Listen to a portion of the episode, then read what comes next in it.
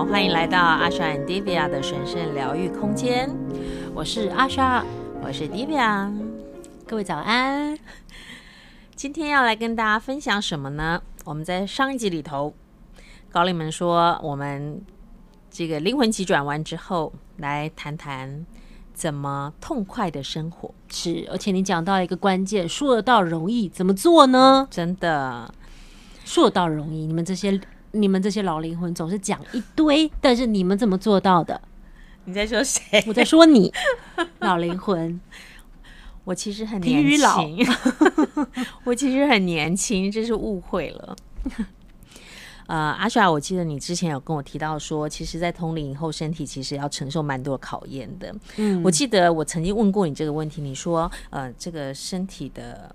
就是就是堵着，或是有能量进来的时候，那我记得有一次白长老说，他他谈到你身体的状态，他说他们在透过你在传递讯息的时候，感觉是你的细胞整个，因为他们的到来是被撑大的，对，是，所以你长期以来其实你在呃做这个讯息的传递者的时候，你必须要承受身体上面一些是痛苦或是不舒服的状态。嗯我觉得高龄他们靠近我那个都还很舒服的哦，就是一不嗯，他的确会有一个强压式的高高压电的感觉，就是你的身体在训练过程会有灼热感，然后你会你会被撑大那个不适感，嗯，嗯，但其实呃还有一部分的不适感来自于当它比较频率比较振动频率比较高比较。比较快速的时候，它的确会显化出我自己小我部分，呃，还无法驾驭的部分，也是你可以看到自己很强大黑暗面，是这个东西。就像我们上一集讲的，其实比较煎熬的就是你，你被你的黑暗面扣住，然后你去体验它那个黑暗面，因为它要透过你的确这个载体。你就它，你简单讲是可能是清理，可是，在每一个训练过程里面，你就是一直看到你的屏障，然后你小我自己要学习的。那你可能会讲啊，怎么清那么久还清不完？不是，它非常复杂的是，在训练过程里面，嗯、通灵人最忌讳的，或者是有可能呃越走越回头的，就是自我的膨胀。嗯，可是人是一个很大的陷阱。对，嗯、人世间却又助长了这些特殊人物的自我膨胀。嗯，所以他们当然一定也是我跟他们的选择。我灵魂一定选择我要成为一个，比如平易近人。我希望我自己好。我现在大概用头脑想，我希望平易近人。我希望我把自己小我放的比较小。当然，你相同的人面对人家就会觉得，啊，有这么年轻，你行吗？所以你一直在穿越人性上的考验。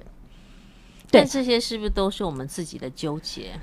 呃，一定。可是这个纠结里面有一个更大整体，其实跟所有人一样哦。嗯、呃，我们的更大整体，灵魂的安排，灵魂的自己的选择里面，我们所有东西所经验的小我的痛苦，它也是被安排好的。嗯所以看你怎么看，比如说我可以解读成好，我可以自我解读成他们要训练我一个通灵人，他们觉得最忌讳就是自我膨胀。我的灵魂也很深刻的警惕自己不能自我膨胀的时候，他会不断的在很多时候让我感受，就像我们上一集讲的一个团队在一起，我可以要感受对方到底发生了什么事。其实你只有慈悲，还有你只有放下对自己的执着或。包容对方让你不适的，你才能有办法在维持在一个不自我膨胀的状态，就是要很大的扩大。可是那个辛苦，它就是好几层面。高灵能量进来要训练你，你是膨胀的，你见到自己的黑暗，同时他为了让你要去感同身受对方，一直维持你一个品质，感同身受嘛，因为你够敏感，是他会把这些人的内在重叠在你身上，所以是三个部分。三管齐下，我觉得产生了非常大的辛苦。哎、欸，其实说不要说是同龄人这样子，我觉得一般人其实像人是一样的。对啊，因为你你你自己在跟另外一个人讲话的时候，你可能也可以感觉到他，是你能量是跟他重叠的。对，然后你你有自己的情绪要处理，当然当然，所以就整个纠结在一起，就变成一种故事。哎，故事。可是这都是我们选择的，在当下身体和心理的痛苦，对吧？是是是。所以要怎么处理这种痛苦嘞？或是怎么怎么知道察觉这种痛苦，然后可以回到生命的本质？其实应该要快乐，然后爱和喜悦的活着。是，可是换句话说，说容易，当你进入像我感同身受，我进入这个能量状态的时候，很难抽离。其实真的整个人，嗯、要不然我就关在自己的家里，我不跟任何人联络。可是我非常煎熬。嗯，我觉得我我同时要感受好多自己、对方，还有更大力量的。嗯，挤 挤满空间要挤爆的感觉，那个细胞扩张其实不太舒服，就像你皮被拉着撑开的感觉，然后你变胖的感觉吗？嗯，应该不是变胖，不是变胖，是一种灼烧感，就是嗯高压电的灼，是是，就就特殊感，我很难形容。然后这个时候的我，以前只要。又有谁打电话跟我说：“哎、欸，我有一个讯息想要问你。” 我真的爆炸，尤其是身边的人，我已经不行了，你不要一直来。而且当我跟他讲说我需要休息的时候，他还一直来说：“而且你应该帮他，你要不……嗯、对方不是要帮他自己，可是当他一直要要求的时候，你真的会爆炸。”我我接受这个爆炸，因为其实在家里连爆我不会爆出去，可是连爆到十年后可能会爆个一两次，这样还不错，还不错，就是比例不高，但已经处理的很好了。其实谁已经 hold 的很好了？对呀、啊，谁不是经历这个过程呢？那你后来怎么嗯整理这些爆炸的痛苦的情绪呢？我，我觉得是他们带的好，因为逐渐的，其实我真的觉得每天静心非常重要。他们要求我只有两件事，嗯。我承认有时候会怠惰，一年会怠惰个几个月。他们只要求我两件事，嗯，我早晚一定要进行，嗯，不长，三十分钟，嗯，好，三十分钟，然后同时的三十分钟，呃，以内或以外，还要包含去有一些能量来，有一些人的灵魂需要被帮助，我会用远距离的方式。好，这包含在内，早晚我一定要进行。你即使坐着拼命打瞌睡，也是要，也是要。要要去要在那个状态，对，或者是他有时候给你一些放宽，嗯、你可以静躺，但是你呼吸放空，那个都是一个你让自己放空归零有空间的很重要的一个方式。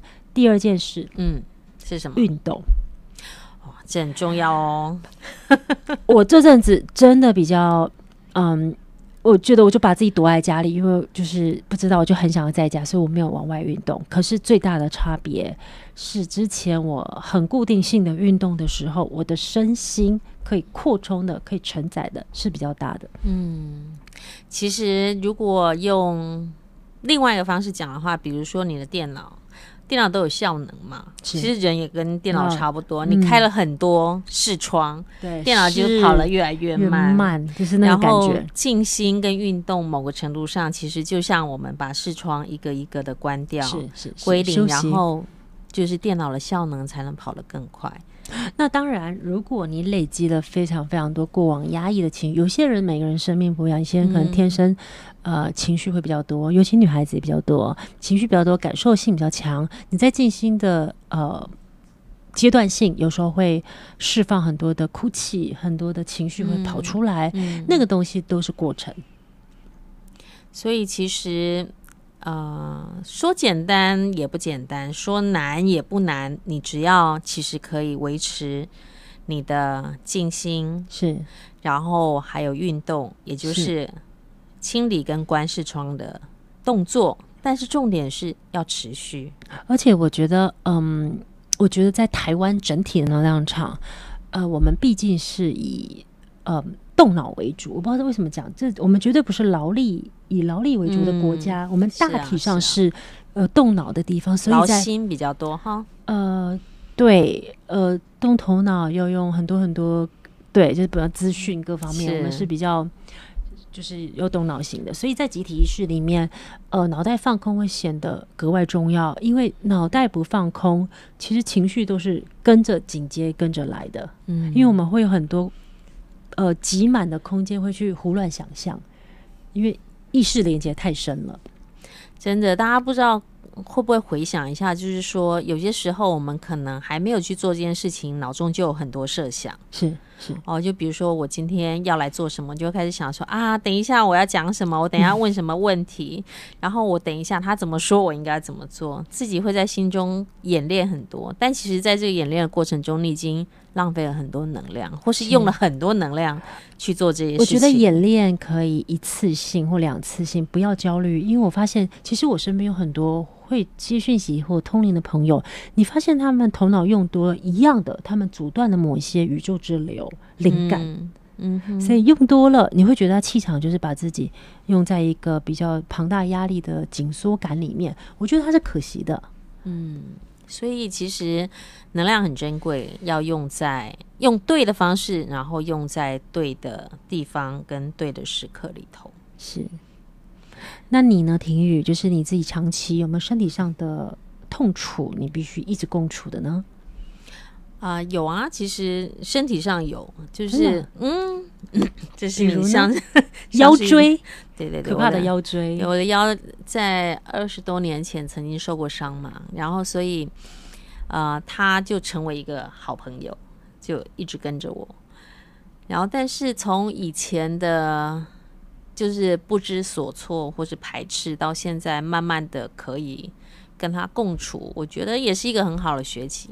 就是我记得，呃，那一次是我我我拿了很重的东西，就是我去打工，然后一直要搬很重的物品，然后结果有一天起床的时候，我就发现我下半身都没有知觉，我是 起来的时候直接跌下床，爬不起来了。那时候很年轻啊，才二二二十岁左右，就很害怕，你知道吗？我以为我瘫痪了。嗯。可能就是那个腰的那个神经就是受伤嘛，阻断，所以就有点失去知觉这样。嗯、然后我我还记得哦，我那时候摔下床的时候，第一个感觉说哇，怎么办？我是不是再也没有办法动了这样子？嗯、然后就开始很多年的四处求医的过程，然后不同的医生有不同的。的建议啊，嗯，就是我觉得台湾也很有趣，就是当我们遇到一些 就是呃意外或是痛苦的时候，你会有很多不同的方式，比如说呃去找西医，他会跟你讲说，哦，你腰椎的神经那个受到压迫或者受伤，你必须要开刀，开刀。哦。可是，在那个年代，腰部开刀就是一件大手术，大手术对我来讲一件很可怕的事情，然后。就开始有一些好友啊，或者是亲戚就会带我去找另类疗法，民俗疗法，好骨科啦，然后调整脊椎的啦。我还记得我有去过庙里啊，三太子啊，哦，三太子，他说啊，然后他就没还漏，他他就给我很很用力的处理，就是拍打我的身体，这样。嗯、我觉得其实对我来讲，他们。都是好意的，我觉得都有效。当然，当然，对，就是我觉得西医也是，是、啊、也是有效的。是是是，就是在每一个状态下会有不同的效果。但是我不知道哎、欸，可能这个就是他可能就成为一个一个旧伤就在那里。所以呃，三不五时我太劳累的时候就会就，就会复发。对，会痛到睡不着吗？哦，我曾经呃一两年前吧，有一次复发很严重的时候，就是。我觉得都是好学习，你就所有事情都在一起。就是我刚好跌倒，然后我又感冒，所以不断的咳嗽。咳嗽的时候，其实我的腰就会承受很大。那时候我们去法国的时候，之前之前刚好之前的时候，嗯，所以我那次严重到我没有办法站，没有办法坐。然后 我坐计程车啊，刚好回台中家里的时候，我都要躺在后座，因为你没有办法坐着，嗯，嗯，所以就是要躺在后座，我就觉得哈。好夸张哦！甚至我那时候都觉得好荒谬，我自己的身体怎么会变成这样子？嗯，但是从以前的那种恐惧到现在的比较能够平静的跟他相处，我觉得你在心态上面的呃，心态上跟认知上面的处理是还还蛮重要的。你怎么做到跟他相跟他好好共处的？就他可能就是一个好朋友，提醒我说：“哎，你最近是不是应该要太累了？是不是应该要多休息？然后是不是应该要更觉察自己的身体状态？”嗯，对。其实我的老师苏安维达，呃，很多人都说：“哎，你是一个瑜伽大师，为什么你的身体这么糟？”然后我觉得，就像呃，我们之前说，其实很多灵魂他们是以亲身经历一些痛苦，然后。来影响呃旁边的人，告诉他们我们也可以做这样的选择。其实我的老师就是这样，他的脊椎也很不好，他脊椎都是错位的，嗯、其实比我这严重太多，是可以说二十四小时都在疼痛当中。然后他的心脏又有百分之九十是阻塞的，所以他是靠着他的能量身跟他的意志力，意志力就是，是意志力吗？其实不是意志力，我觉得那是生命能量，是就是细微的能量，嗯，就是维持着。但他总是告诉我们说。这就是他选择的瑜伽之道，因为他他说不要让你的心理状态变成你的身体状态。是，你的身体可以在苦痛中，但他永远都是笑嘻嘻的。嗯，就他永远你就会觉得他就是在一个喜悦的状态。所以我觉得他他的状态给我一个很大的学习。嗯，当我在身体觉得开始不舒服，然后觉得很不。心情受到影响的时候，我就会想到老师的话。他说：“不要让你的身体状态变成你的心理状态。”是是是，所以我应该早点遇到老师的，我就可以穿越那几年的可怕。不过，哎、欸，身体真的是一个很重要的工具。身体不舒服的时候，真的心情其实不好受。对，是是有点吃不消。对啊，不过我就你讲到这个，我想到那个时候，对你刚才问我说，我怎么样去适应？现在就适应很多了嘛，现在。我觉得有一个很大的关键，就像老师讲的，你心里不要影响身体。所以我觉得那时候最大的，我刚才说，我刚才说暴乱吗？就是就爆炸。那个爆炸是来自于你心里觉得我不能再多了，是，你觉得你承载不了。是，我觉得已经就是把自己把你的身体已经影响你的心理，你觉得我不要，这太可怕了。就是我要面对多少这样的情况，嗯、然后。呃，可是我我发现最后我比较适应这几年是，我决定不再受勾动，我就是让他共处，就跟你一样，就是好，是一种臣服，哎，对，哦，是吧？我们生命是有这样的状态，我接受，但我也可以有不同的选择。然后我也轻易就是，其实当外界如果又在更，因为大家找我们通常都是需要被呃被高龄协助，所以其实那也是一种连接，也是又多一层的。嗯连接，可是现在不同的是，因为你明白你自己在这个状态里面，你就全然只能当自己的时候，嗯、你就可以轻易的设下你的界限跟说不，嗯，接受自己，这都是来考验你为什么他会一直来，一直来，一直来，嗯，真的对。然后到现在其实已经可以接受，呃，我觉得是可以接受。好，我已经接受我。我会不断的拒绝，但是已经知道怎么去调试这份心理的感受，就是那么多的纠结跟情绪，慢慢的就淡化了。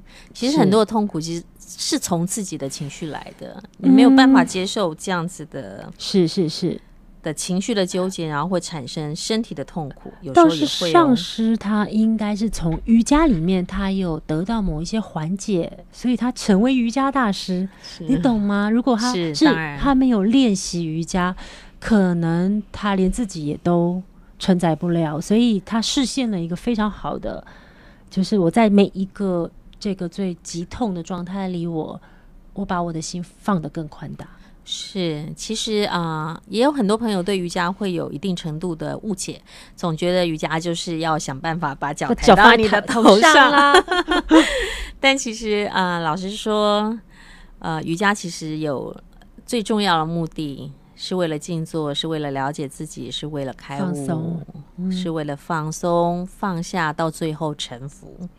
臣服你自己生命的选择，所以对你自己所有选择的一切，你就会甘之如饴。所以做瑜伽其实不是像我们讲的，就是那种超级特异功能很厉害的状态。其实它是为了修习自己的心性。是啊，纵使是你在做所谓的体位法，嗯，或者哈达瑜伽，你也必须要在这个动中。可以觉知你自己身体、呼吸还有意识的状态，那才是真正的瑜伽。瑜伽其实是一种合一，是是你意识状态的觉察。是，所以我想，呃，老师，我我觉得这这一点是他对呃对他的学生们一个很重要的身教。是是是，他告诉你，即使我的身体是在一个受苦的状态，但我在我的练习中是可以完全不受到身体的影响，嗯，然后我一样保持着愉悦的心，是，然后真心的善待来到眼前的人，善待来到眼前的每一个人，嗯、然后每天持续不断的教学写作，嗯、然后将他这个灵魂来到这一世的愿，对，然后好好的完成，分享，分享完成，这跟老白长老老白他。教导我是，我觉得是真的是一样的，是就是其实我到最后可以，嗯嗯，收放自，我觉得是收放自如，是在于真的是心念。当我很特别，就是当我身体现在承载，我觉得我当我有意识到，我觉得不能再多的那一个辛苦面，就像脊椎一样，就是、嗯、就是我发现当我。放宽那个想法的时候，身体就松了。哎、欸，你可不可以对这一点很重要？身体就松了。但是我们是怎么样第一次开始放宽我们的想法？比如说你之前一直在，我觉得是长期进行下来的结果。嗯、我臣服，就像我们刚才讲的。那你呢？是我也是差不多的状态，就是接受了。就这样，对你，你接受好，我就是这样子，我我会不舒服，是但是我是不是可以把我的心不要一直放在那个巨大的对痛苦上，像受害者一样？因为你将你的所有心量都放在那里的时候，它就变得越来越大，你就施展不开，是就真的施展不开。但当你将你的视角打开的时候，哎，那个痛就好像变成那个一百趴里头的一趴，以前你觉得它是一百趴，而且现在变一趴，是我觉得万物、嗯、万事万物真的是。能量，当你放宽了那一个界限，那个疼痛感，身体真的是跟着能量跑，你感受性竟然变变低，然后变就是减敏了，然后我就竟然可以游刃有余，有空间，同时服务来到眼前的人。嗯、我还是常常每天会接到 line，有些人问问题，嗯、已经心态好不一样，现在是会量力而为。可是我一有讯息，我一定回，就是就会尽可能，因为自己有空间了嘛。对，对，所以其实啊、呃，透过静心，然后把自己的心量打开，其实是一个和痛苦或是跟你的情绪相处的一个好方式。对，当你就是就就像水滴跟大海一样，对，当你只是水滴的时候，一滴水你就会觉得哇，这就是你的全部。是，但当你变成大海，你到大海里头的时候，那一滴水也不过是大海的千万分之一。前几天有一个朋友就问说：“对啊，你我听你们 podcast 讲的很有道理，但是就是那个点，比如说我现在就想起你说你要小小水滴变成大海这件事，他也是经历了好多年我们的明白沉浮。可是你怎么去分享给听众？有些人真的就是卡在那个点，嗯，他怎么样去跳脱？”我想，就是我们接下来要录的第三集，就是婷雨呢，他的上师能量都在，然后他，我相信你们瑜伽有非常多的静心方式可以带领人放松，一定是卡点，一定是要意识状态，除了意识状态以外，你的身心一定要有一个放松，那个东西就会变舒缓。嗯，所以呢，我们大家一起准备。在那个非常时刻的时候，你可以急转弯，就是打开你的心量，打开你的能量，让我们，其实我们都是大海，我们只是以为自己是小水滴，所以知道自己在大海里是一个很重要的开始。嗯，所以我们下一次就一起到大海里游泳。是，婷雨交给你了。好，谢谢大家跟我们一起分享今天的时光。我是 Divya，我是 Asha。我们下次再会喽，拜。拜，